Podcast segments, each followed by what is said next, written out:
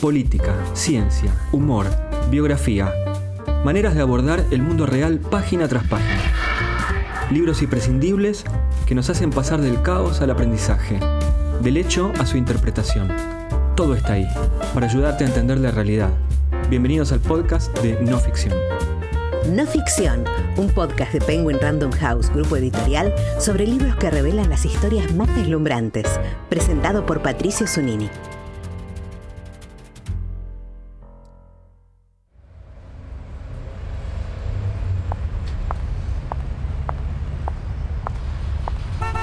Georgina Orellano es la titular de AMAR, la Asociación de Mujeres Meretrices de la Argentina, que hoy forma parte de la Central de Trabajadores Argentinos, CTA, y busca la legalización definitiva de su actividad, que ella sigue ejerciendo.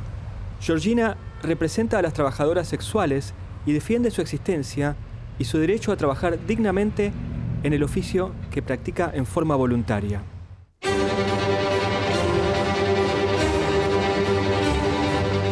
Libro Puta Feminista es una historia de vida en primera persona, la de una chica de 19 años del conurbano que descubrió una forma a su alcance para ganar más plata en menos tiempo. Un aprendizaje laboral y sexual que terminó siendo también social, cuando sus propias compañeras la eligieron delegada del barrio donde todavía hoy trabaja, haciendo esquina. Más de 15 años de experiencia le dan un conocimiento de la realidad del que carece la mayoría de los y las expertas que hablan en su nombre en los medios. Puta Feminista cuenta la vida de las trabajadoras de la calle, las relaciones que mantienen con los hombres que contratan sus servicios y también con las instituciones que aún hoy las marginan. Un libro que, partiendo de la historia íntima, termina por derribar muchos mitos y dar cuenta de un debate todavía pendiente. Cuando me dio pie para hablar, le pregunté si no tenía miedo de subir a un auto, de estar con gente desconocida. Mi pregunta la hizo reír tanto que me desconcertó otra vez. ¿Qué dije de malo? ¿Tan boluda fue mi pregunta? Pensé. Ella, sonriente, me respondió con otra pregunta. A lo que te cogé después del boliche, todos los sábados, ¿los conoces? Es distinto, le dije y ella subió la apuesta. Y sí, boluda, vos te lo coges gratis, y yo al menos les cobro. Georgina, ¿cómo estás? Gracias por tu tiempo. No, gracias a vos. En la Argentina se escribe sobre la prostitución, se cuentan casos de trata y se hacen trabajos universitarios de campo que incluyen hasta la voz de los clientes. Pero es muy raro que la protagonista del oficio lo cuente en primera persona, como sí se da, por ejemplo, en la literatura anglosajona. En este sentido, tu libro de alguna manera se enfrenta con un discurso abolicionista muy vigente que se escribe desde la sociología, el periodismo o incluso desde el feminismo. ¿Sentís un paternalismo en el trato que se les da eh, desde la afuera?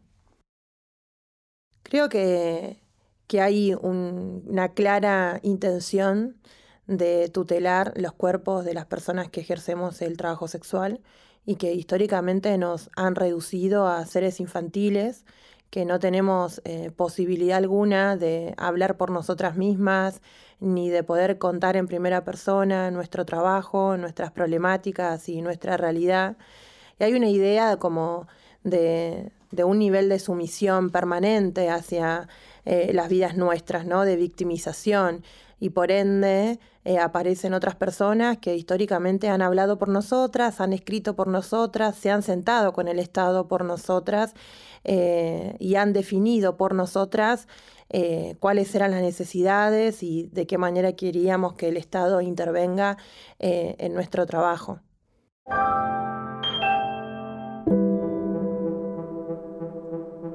Una tarde Patricia, la de la noche, la que me habían señalado como cobra plazas, recorrió todas las paradas avisando que a las 5 de la tarde había reunión en Marcos Sastre y Argerich.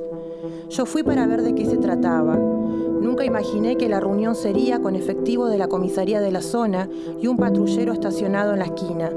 Todo a la luz del día. Demasiada impunidad. Circularon un cuaderno y una virome para que cada una escribiera su nombre. La orden era clara. Para poder trabajar debíamos pagar.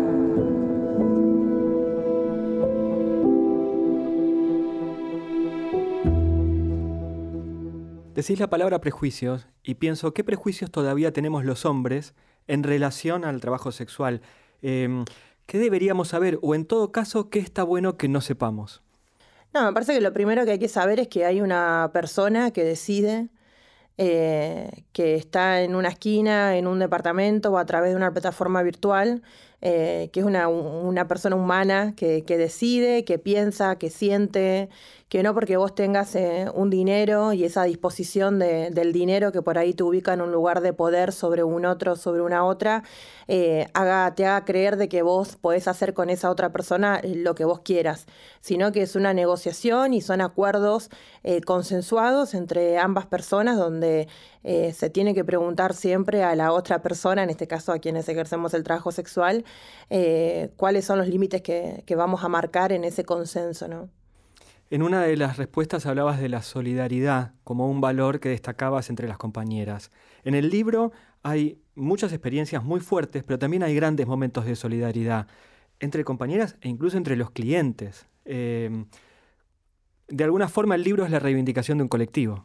Sí, tiene experiencias individuales, pero también experiencias colectivas, ¿no? Porque eh, para nosotras eh, lo personal es colectivo. Mm, cuando eh, nos vimos vinculadas al sindicato, cuando nos vimos con la necesidad de organizarnos frente a una avanzada de expulsión hacia nosotras en nuestra zona de trabajo, claramente vimos ahí lo colectivo como la salida. No, no era yo me salvo sola en mi esquina, total a mí la policía no me molesta, sino si nos pasaba una, nos iba a terminar pasando a todas y, había que ser solidaria con aquella compañera que la echaban de la esquina o el vecino justo que trabajaba ella en la vereda, el vecino dueño del inmueble te, la echaba.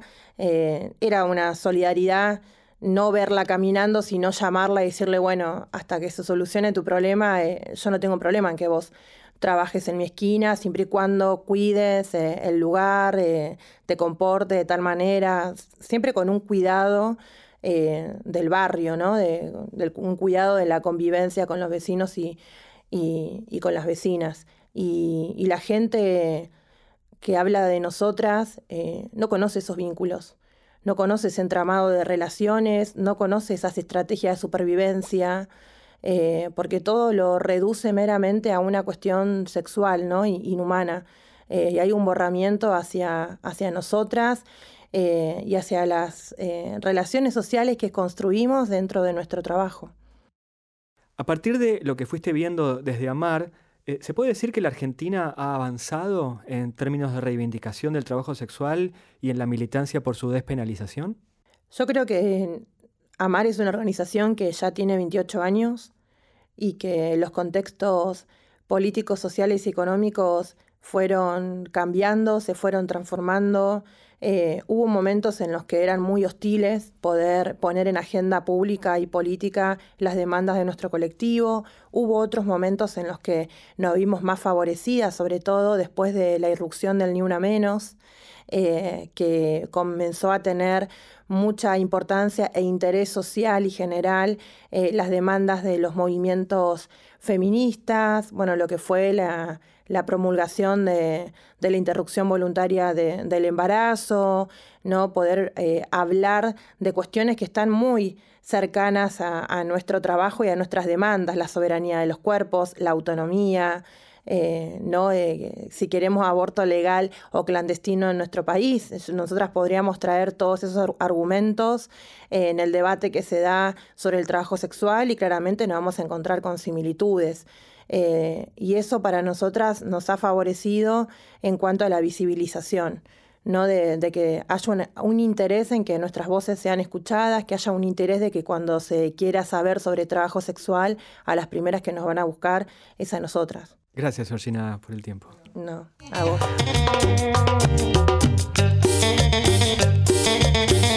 Georgina Orellano nació en 1986 en Morón. Se dedica al trabajo sexual desde 2005 y es, desde 2014, secretaria general de AMAR, la asociación que defiende los derechos humanos y laborales de un gremio sistemáticamente invisibilizado. Puta Feminista es su primer libro iluminará iluminará, iluminará la nueva, iluminará, iluminará. No Ficción es un podcast de libros de Penguin Random House, grupo editorial, presentado por Patricia Sonini.